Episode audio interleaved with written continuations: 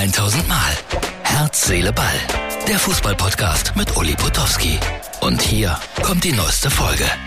Hallo, liebe Freunde von Herz, Seele, Ball. Buenos Aires, Riesenstimmung.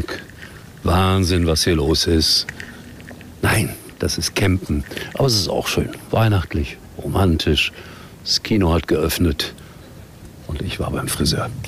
Ja, Herz, Seele, Ball am Tag nach dem Endspiel. Gibt ja noch einiges zu diskutieren. Diese Bilder vom Torwart, obszön. Dieses Gewand von Messi, merkwürdig. All das und noch viel mehr werde ich gleich noch mit euch besprechen. Jetzt gehe ich erstmal nach Hause. Im weihnachtlich romantischen Campen leuchten die Weihnachtswerbung. Und es ist nichts los. Durch den kühlen Abend bin ich wieder in den trockenen und immer noch warmen vier Wänden. Wir schauen gleich nochmal nach Buenos Aires. Ja, es gehört sich wohl so. Vorher für mich eine schlechte Nachricht, ich gebe es aber mal weiter, weil der eine oder andere vielleicht auch dazugehört hat. Sportradio Deutschland stellt seinen Betrieb ein zum Ende des Jahres. Schade. Ich hätte da gerne noch ein bisschen mitgewirkt und ich hätte auch so den einen oder anderen Verbesserungsvorschlag gehabt, wie man das Programm noch hörenswerter hätte machen können. Aber es ist, glaube ich, ganz, ganz schwer, zurzeit mit Radiowerbung Geld zu verdienen, denn darum geht es ja. Nur über die Werbung werden alle Kosten bezahlt und es soll auch noch ein Gewinn erzielt werden. Und das ist nicht so ganz einfach. Ja, schade.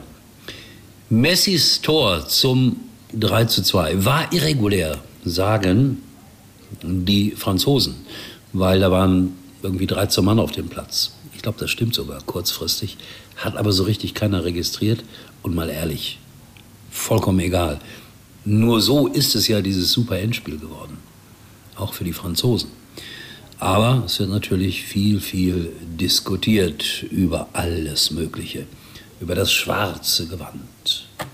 Ja, das war so eine Instrumentalisierung von Herrn Messi seitens der Veranstalter.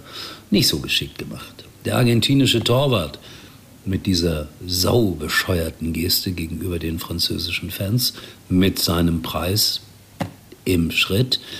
Ich finde es unmöglich, weil wenn die geboot haben, mein Gott, du bist Weltmeister geworden, Junge, da stehst du drüber.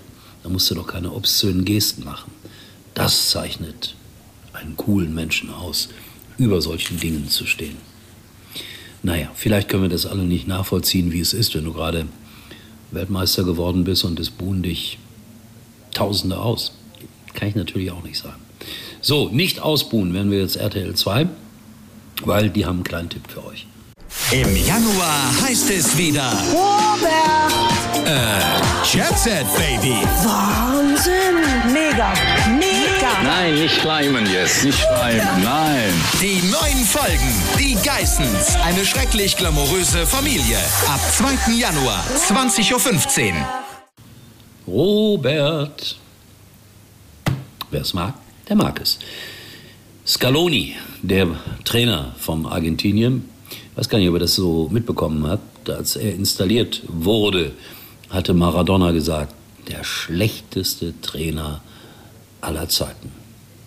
Diego, jetzt entschuldige dich mal vom Himmel herab, herunter, auf irgendeine kleine, nette Art. Er ist Weltmeister geworden der Herr Scaloni. Toll. Wünsche es ihm. Es war ein tränenreiches Interview und es wirkte alles sehr herzlich und ich finde, der Mann hat es verdient, äh, Weltmeister zu werden. Dann gab es heute natürlich auch die obligatorischen Schalten nach Buenos Aires und äh, ein ARD-Reporter. Ich habe immer gesagt, ich finde es ganz schrecklich, wenn man Reporter auf die Straße stellt, so zwischen die Menschen und die schreien dann rum. Ich weiß nicht, ob ihr es gesehen habt, das geht garantiert auch noch viral. Der Mann wird dann mit irgendwelchen, was weiß ich, Dingen besprayt und der schreit und irgendwas von Hyperinflation und irgendwelche Leute wollen ihm das Mikrofon abnehmen.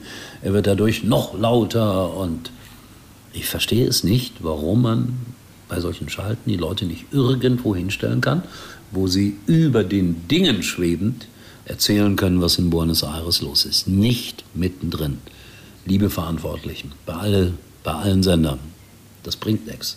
Macht das nicht. Das ist peinlich. Aus meiner Sicht jedenfalls. So, äh, nochmal ein kleiner, kleiner Rückblick auf den Doppelpass von, von Sonntag.